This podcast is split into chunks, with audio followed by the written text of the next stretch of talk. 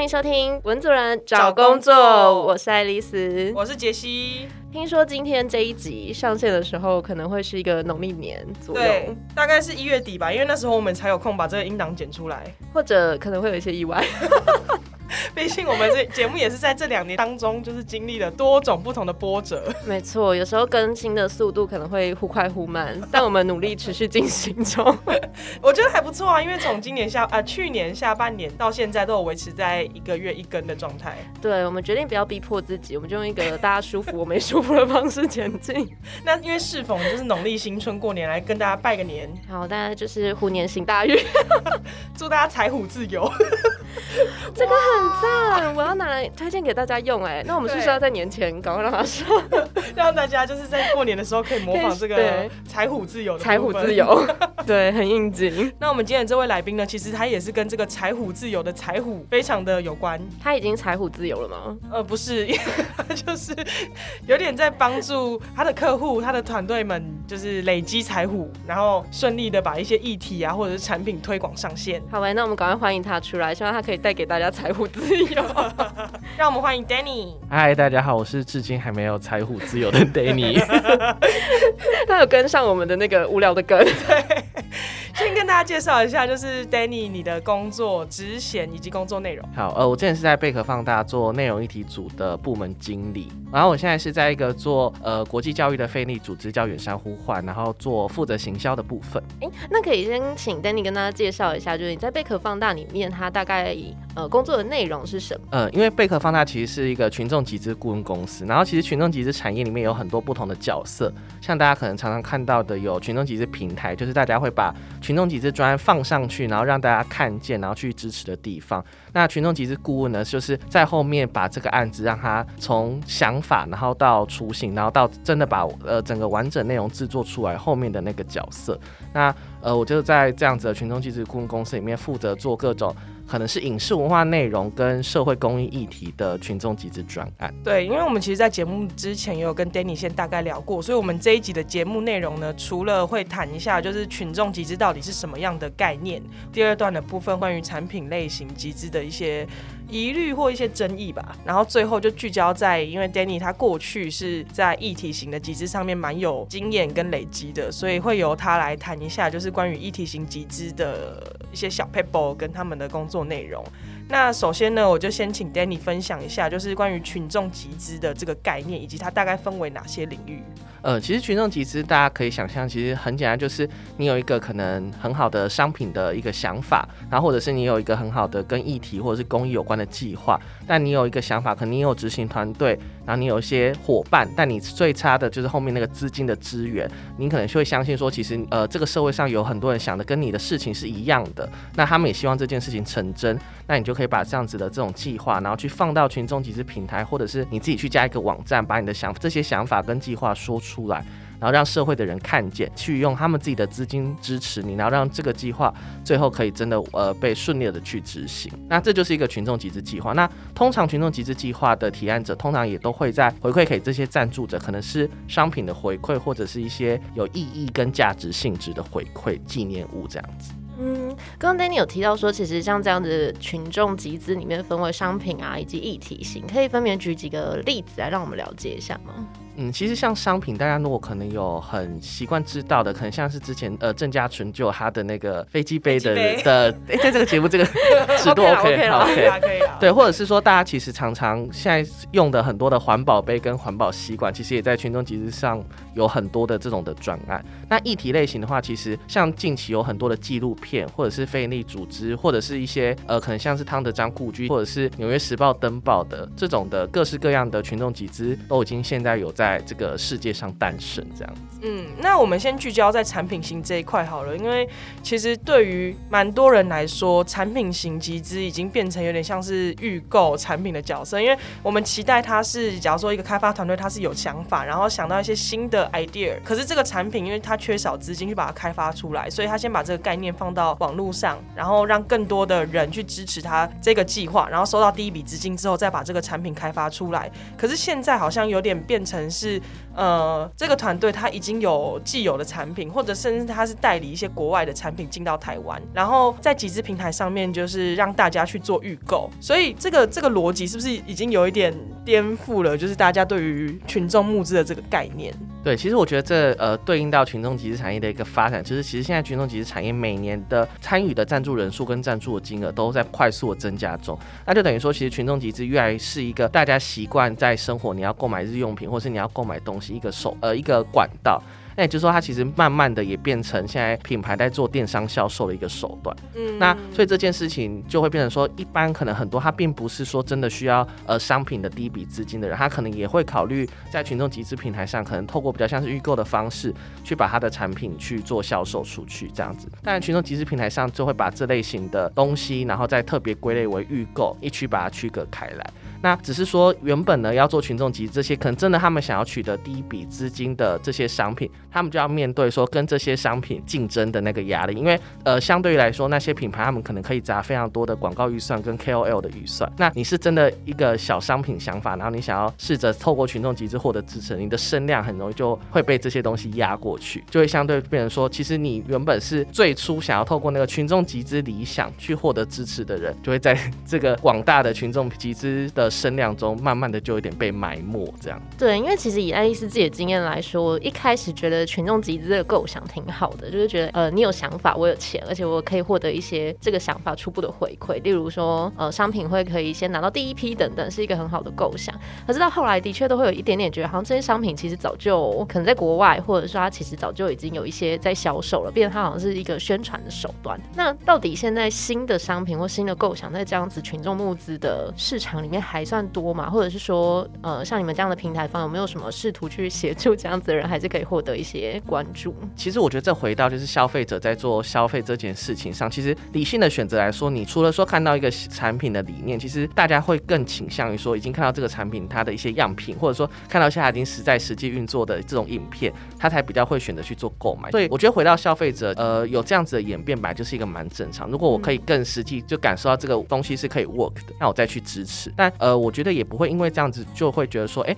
那这些新的产品跟想法，他们群众集资对于他们就完全没有任何的帮助。因为呃，但从零开始到有第一个样品，这可能前面需要一笔资金。但其实还有一个很重要的是，当我开始要做第一批商品量产的时候，我要怎么去抓？呃，我可能要去下单的那个量，因为下单的量越大，成本就可以越低。可是我今天要下一百个，还是五百，还是一千个，可能我真的拿不准，就我不能去拜拜，或者是去 求谁来告诉我？对对对，太困难了。所以其实群众集资反而是一个很好，让他可以去知道说，哎，其实大概我可以去下多少的量，另外这些钱可以先到他的呃身上，然后可以让他有资金，不会因为对对对对。所以其实我觉得对于这些新的产品来说，它还是有一个很大的主意在那边，只是说跟之前大家过去想的会有点不大一嗯，对。所以其实对于产品类型来说，其实前测的这些问卷呢，还有募资的状况，其实对于开发团队来说，都是一个非常好的呃资料来源、资讯来源跟。他就是后续在做一些推广上面的一个。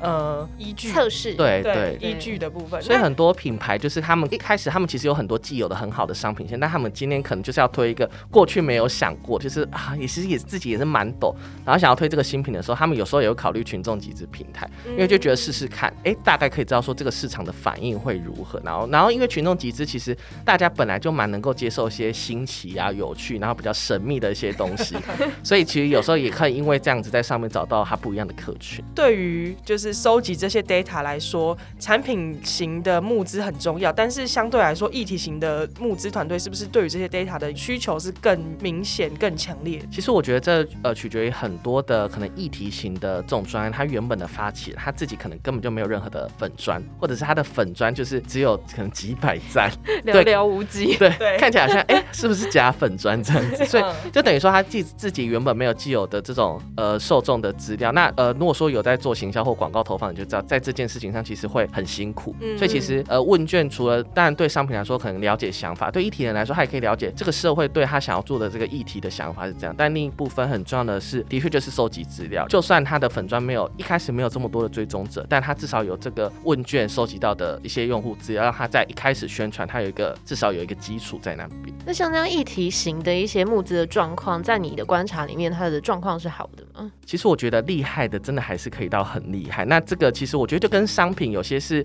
大众的商品，然后有些是很小众的商品。其实议题它也会有分它的大众跟小众。那其实把议题跟就是商品，如果说你都用电商的，比如说我们从广告投放的数字来看的话，其实有时候你在做议题的订单转换的成效，其实有时候其实是可以赢过商品的。但这就是取决于到刚刚说的大众跟小众，那也跟台湾现在的捐款市场有关。因为台湾其实现在主要的捐款人，呃，以我自己的经验来看，大多会是四十岁到六十岁的女性。嗯，那可以去想想这一群人，他们比较会捐助的是什么样的议题，就可以大概知道说怎么样会是大众，然后怎么样会是小众。嗯，因为其实刚刚在录音前的时候，我们有跟 Danny 聊到说，像是比较是小孩，然后老人、老人、流浪动物这些议题是偏大众的，也就是他刚刚所说四十到六十岁的女性可能会比较关注的议题。那比较小众的议题像是哪些？可不可以跟大家分享一下？其实可能跟人权比较有关，或者是跟政治、跟性别这种，其实可能就会相对是比较年轻人关注的议题。但我相信他可能关注人数一样多，但因为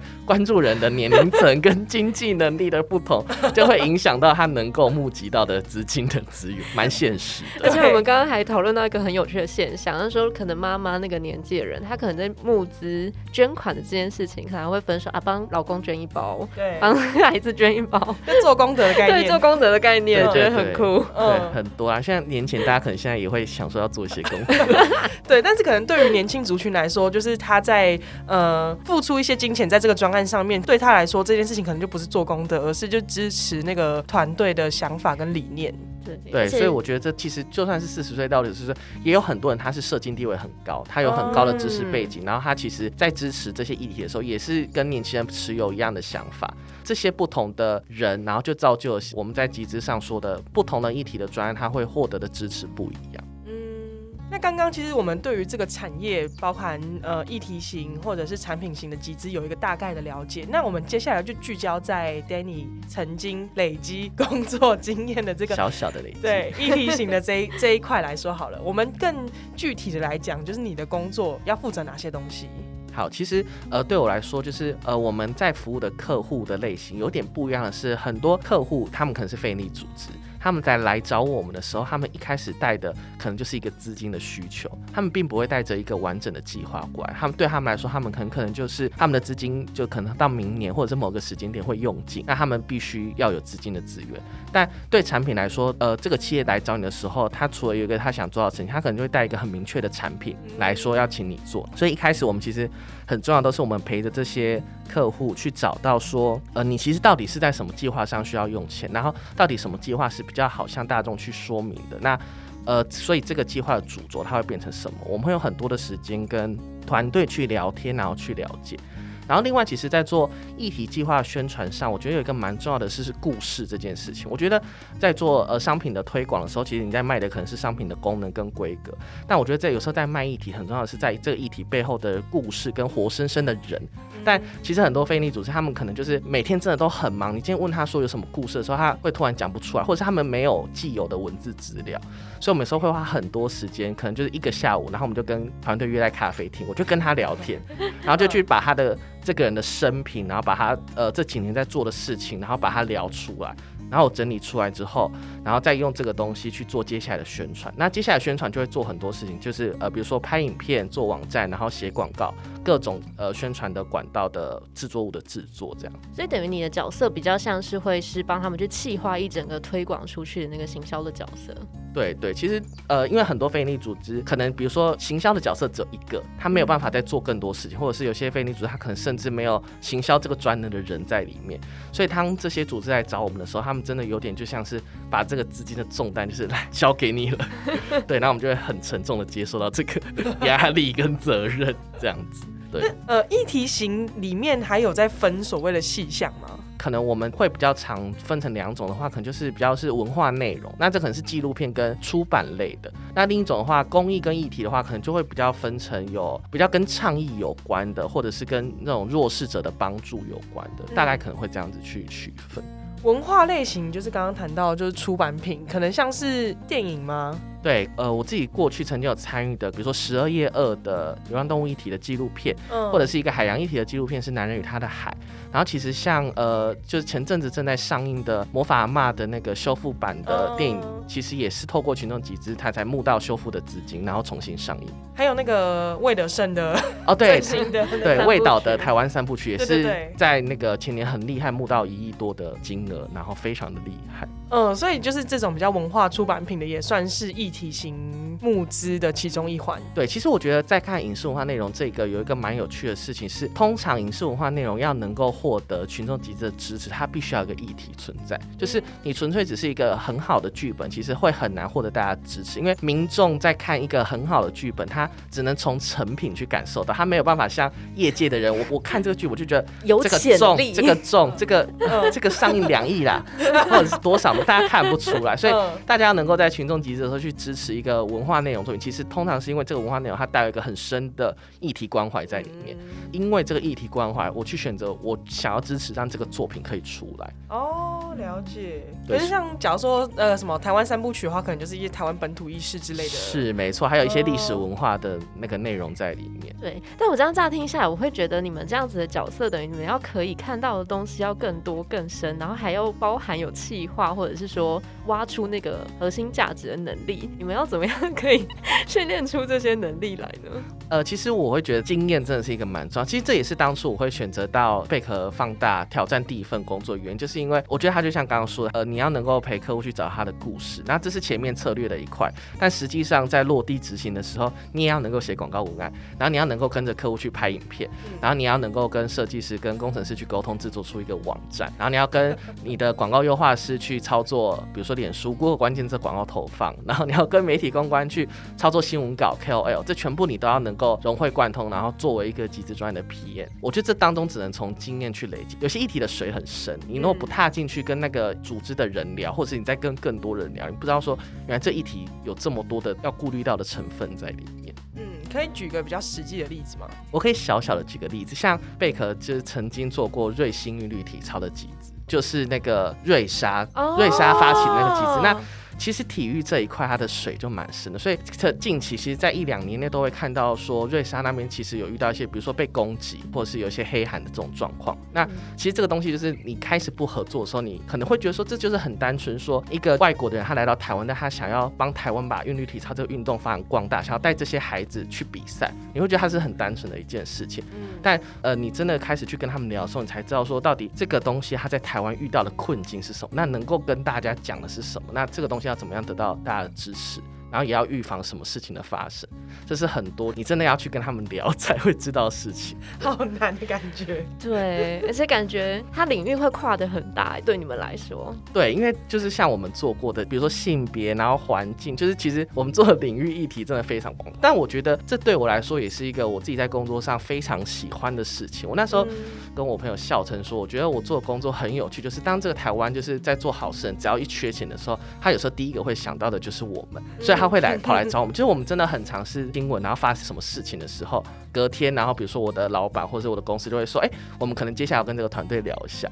然后对我来说，我觉得我我觉得很有趣，因为其实能够认识很多这些不同的议题，我觉得这是这份工作虽然它是挑战，它也是很有趣跟很刺激的部分之一。那刚刚有提到，就是说，其实你对于就是议题型的这些工作本身就有高度的兴趣。那可以谈一下你是怎么进到这间公司跟这个产业的吗？好，呃，我自己大学是念商学院出身，我呃我是念企业管理学系，就是念气管。然后气管那时候刚进系上，就是教授给我们第一句话就是企业是以盈利为目的而存在的一个组织。然后我当下就有点想说，哎、完蛋，我好像有点去错地方，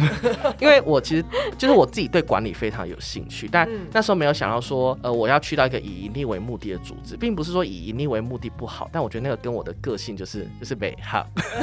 对，你然后就是讨厌铜臭味吗？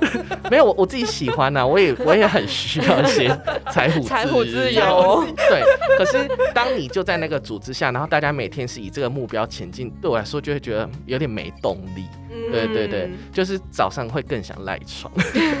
对，所以我大三、大四的时候，就是一直在找这种跟社会企业或非营利组织比较有关这类型的产业或工作。然后就一路一路在我最后一份实习到了军医呃平台教育基金会，是也是一个在做用科技去解决学习问题的一个非营利组织。那那时候军医刚好是贝壳的客户，然后就因为这样子签上线，所以在那边的实习结束，当完兵之后，我就进到了贝壳，然后开始做我的第一份工作。好，所以对于就是想要进到募资产业的这一群就是新鲜人来说，你的建议就是先从嗯有兴趣的 NGO 开始做起吗？我觉得如果你是想要就议题啊或者公益这个类型特别有兴趣，因为我觉得其实群众呃虽然说群众集资是一个产业，但其实你在做商品跟你在做议题真的是截然不同的两个区块。对。那如果你是对议题有兴趣的话，其实我觉得你一开始有可能你是去过公益组织实习或是怎样，但我觉得你平常你的人本身就是一个不断在关注议题跟公益的人，我觉得那是一个最重。重要的，因为刚刚有说到，其实议题案大多我们在讲的是一个故事。那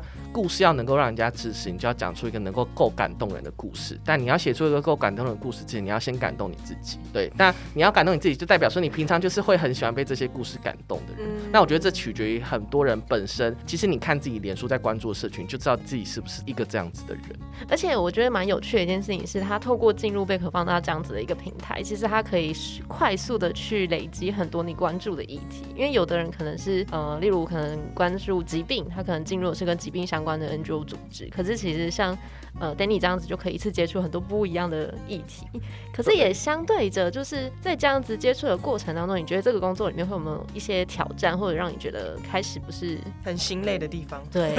了解。我觉得其实心累的地方很直接，其实其实会有两块。第一块就是我们虽然说我们每天沉浸在这些议题里面，但其实我们在做的是这些议题的其中一个端点，就是集资跟募款。也就是说，我们希望让关注这些议题的人，他们可以呃捐款支持。那其实，在每个议题的最广的行销来看，它其实还有很多层面。第一个是比较倡议的部分，就是让更多人认识这个议题，他在乎，或者他有好感，或者是他知道这个议题的重要性，这是更前端的。那在后面的话，其实当一个人、一个民众他变成捐款者之后，你后面要怎么跟他做关系的经营，其实那也是后续一个非利组织要能够长期有训经营很重要的。但呃，身为群众集资的顾问，我们就没有办法去接触到前面跟后面的端点，因为我们就是专注在中间转换的这个端点。那以我自己是对议题很有兴趣，我就会想要做的更广、更全面。那这是一块，然后另一块我觉得是，呃，虽然说我们在服务 NPO，但我们本身是一个企业。那我觉得，呃，你跟 NPO 是处在一个甲方跟乙方的关系，那必然就是会有一些，有时候就会有一些冲突跟挣扎存在。对，那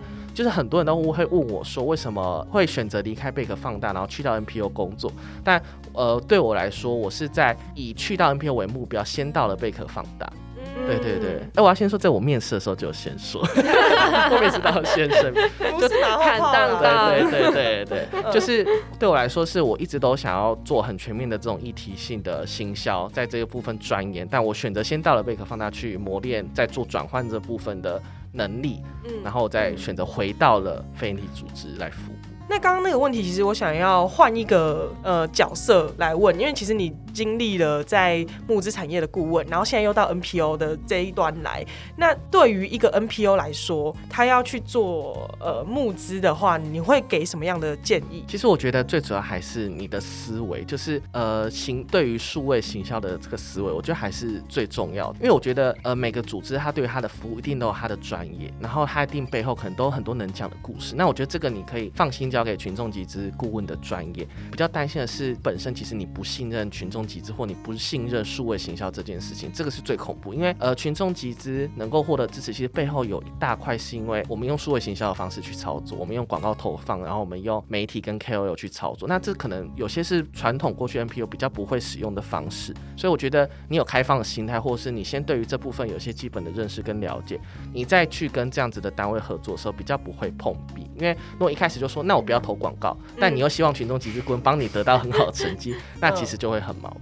对，因为这一块其实我们刚刚在录音前有跟 Danny 小小谈到这件事情。对于 NPO 来说，尤其是比较传统的 NPO，其实他们的财报啊或者什么东西都是要公开的。那这对他们来说，可能你花二十万在投广告的钱有点像白费。可是可能对于数位行销的这个思维来说，二十万可能带来一百万或者一百五十万更多的回馈或收入，也也在这个同时之间让这个议题让更多人知道。所以对于 NPO 来说，就是有一些思维是需要做一些转换。那这也可能是你们要。去教育你们的客户的一个工作一环，对不对？对对，其实我们就曾经遇到一个很有趣的状况，是因为很多 NPO 他们可能会开始出现比较年轻的新血新伙伴加入，然后我们就遇过一个客户是他们的年轻人就呃就想要试试看这一块，就觉得组织应该有这一块的能力，然后也想要试试看群众集资，然后就跑来找我们，然后聊过一次就觉得嗯觉得蛮不错的，然后接着就请我们到他们的那边，然后去说服他们的主管，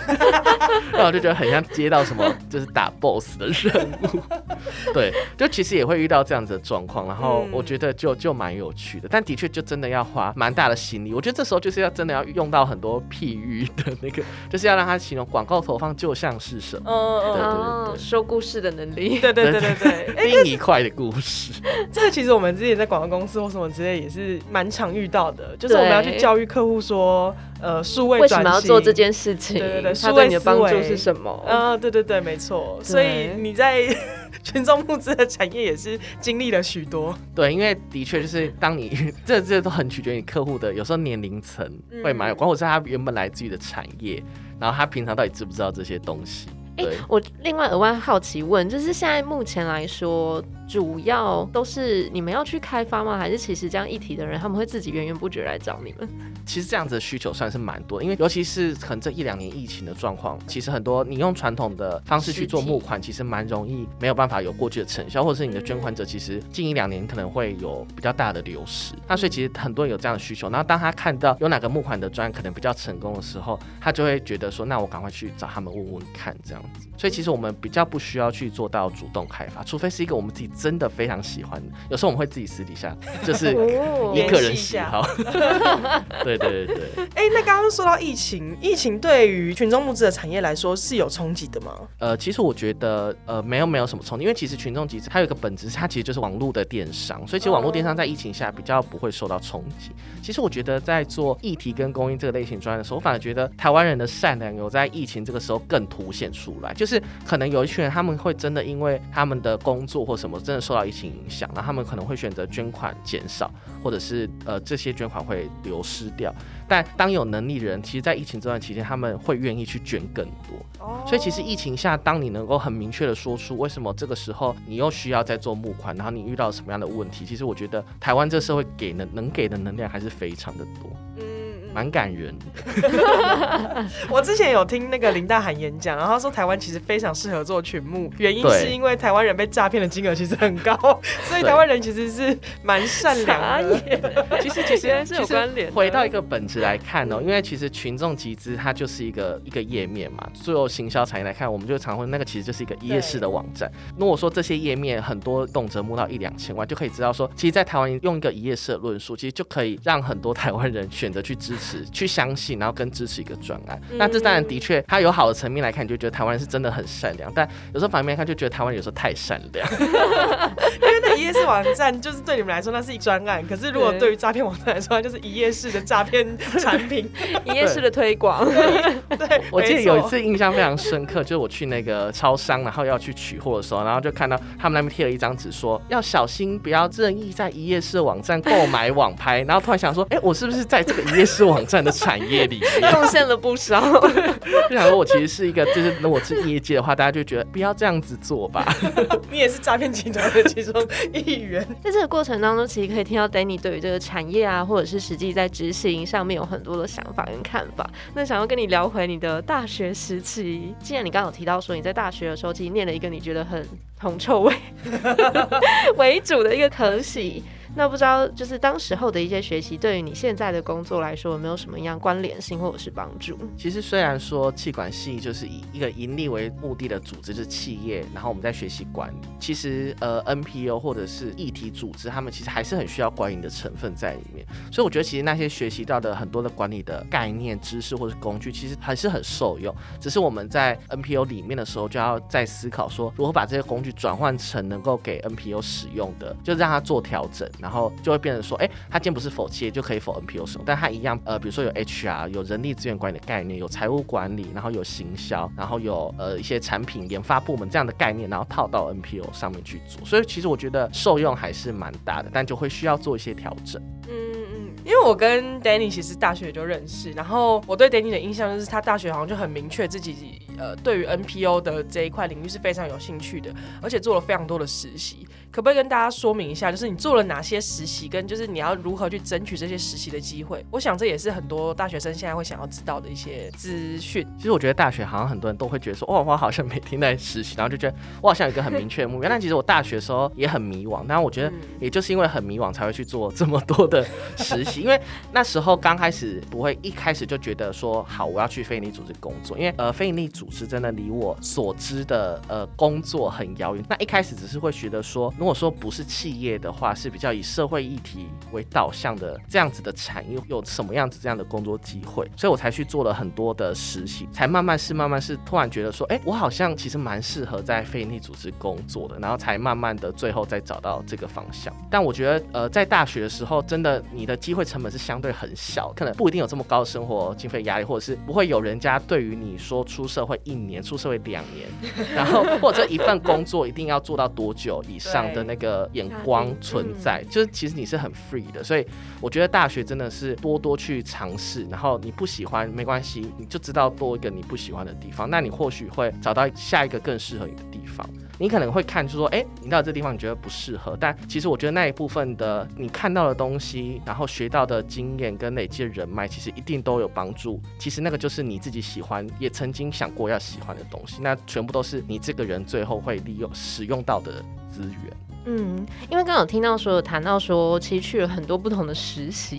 有点好奇，等你到底做了多少实习，跟每一个实习你大概都挑选的方向或者是待的时间大概多长？第一份一开始就想说，我会不会可能比较适合做行销？就到了呃一个会写商业文章的网站，呃其实就是媒体，嗯，然后去在那边做行销文章的写手，然后写一写就发现啊有点枯燥，对，然后呃到了下一份，我就觉得我其实好像对新创蛮有兴趣。就呃到了一个新创的组织去实习，但是我刚进去的时候就只有老板一个人，然后他是香港人，他中文不太好，所以我就开始帮他架网站，然后经营粉砖。但我那时候其实才大三，我其实很多东西都不懂，他就让我每天就是坐在他旁边跟他一起试这些东西，然后带着我到处去跟一些银行或者是一些大组织开会。后来呃因为他那时候也在加速器里面，因为加速器最后的期末都会有 demo day，后来 demo day 之后他就真的创立了一间公司。第三份我就到了一个群众集资平台去，但那群众集资平台现在已经不在了，是群目贝果，是那个游戏橘子集团那时候经营一个一个以以那个泛娱乐呃为主的一个群众集资平台。我们上一集才聊到游戏橘子，对不对？对，跟游戏橘子的人访谈，好，每一集之间都有一些关联。对，哦，那游戏橘子的工作环境真的很好，突然分享一下，那时候每天下午都有很精彩的下午茶，我，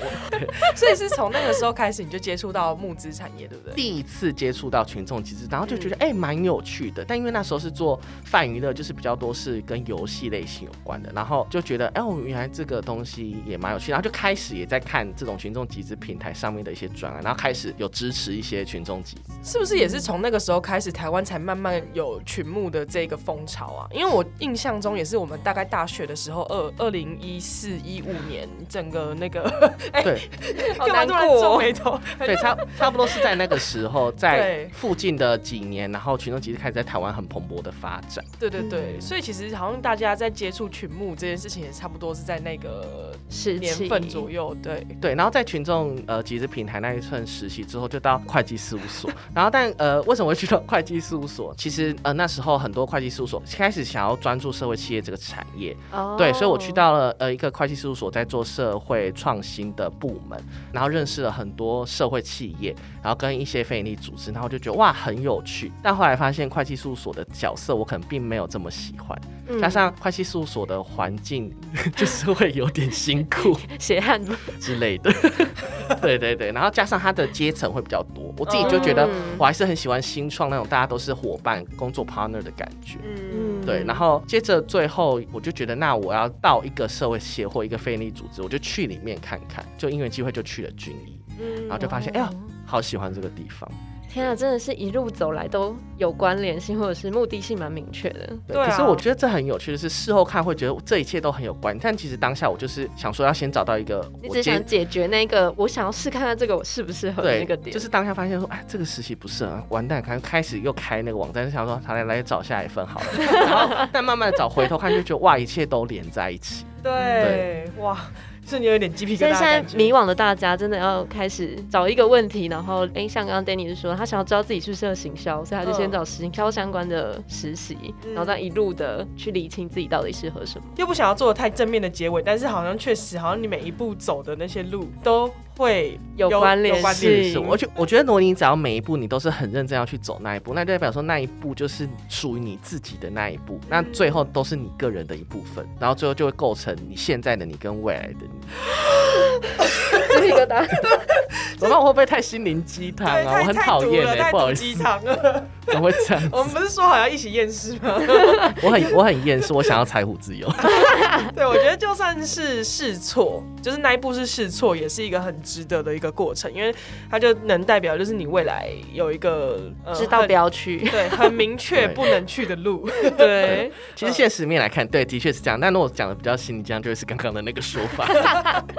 但我觉得这还蛮重要，因为其实很多大学生应该真的，以我自己啊，我当时候真的就真的完全不知道自己的第一份工作到底要找什么，因为我就没有去历经过那个实习的阶段，我就是等于我工作才开始。对，而且上学那时候都会给一个思维是想，就是你五年后要去哪里。哦 那我就会想说，谁知道我那时候会在台北，还是宜兰，还是台南？不可能是这么具体的 location。对啊，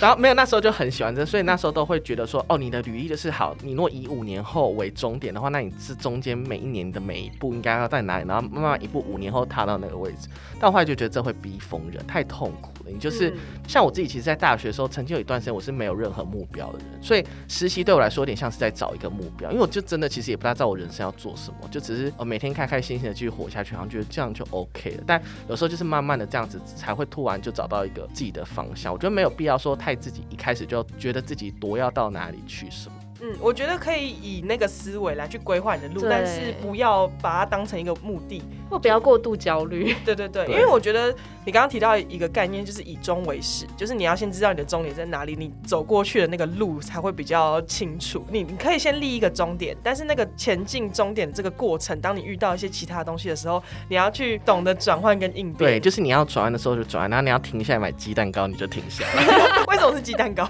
因为很好吃。我们需要丢一些外送了吗？开始讲一些没有道理的。很棒。我觉得从 Danny 的经验里面可以看得出来，他虽然刚刚碎嘴的说他觉得那个压力很大，可是其实我觉得在这个过程当中，他因为那个压力而想要解决这个压力，其实他也因此去体验过很多不同的实习，然后也更理清自己的路。嗯我觉得这是蛮重要的一个呃，想要去解决自己的焦虑，那就真的去面对它的一个蛮好的建议。因为空想会更焦虑，你不如就是去做，然后即使做的东西不喜欢，你也可以消除掉某部分的焦虑。对，而且我自己想一想，我觉得我们做这个节目的过程当中，我其实觉得很多的人因为做了某一些事情，让自己人生变得更丰富一点，然后也可以有这样子的机会去跟不同的人相处，然后也得到很多经验。所以其实就鼓励大家啦，不要再继续在家里睡了，先踏出去，先先踏出去。先去 晒，晒太阳，或者是淋淋雨。对，哦，淋雨，会感冒欸。那淋雨一直走呢？淋雨啊，不可以。乱接。好了，那就是今天文主任找工作，我觉得收获非常多，因为我们从对群募的整个轮廓、这个产业的状况，然后聊到就是关于议题型的募资，他遇到的一些困境，以及他实际的工作内容，以及就是 Danny 对于过去的自己，还有现在新鲜人的一些小回馈，我觉得非常的谢谢棒。那我们今天文主任找工作就下下回回见见，拜拜拜拜。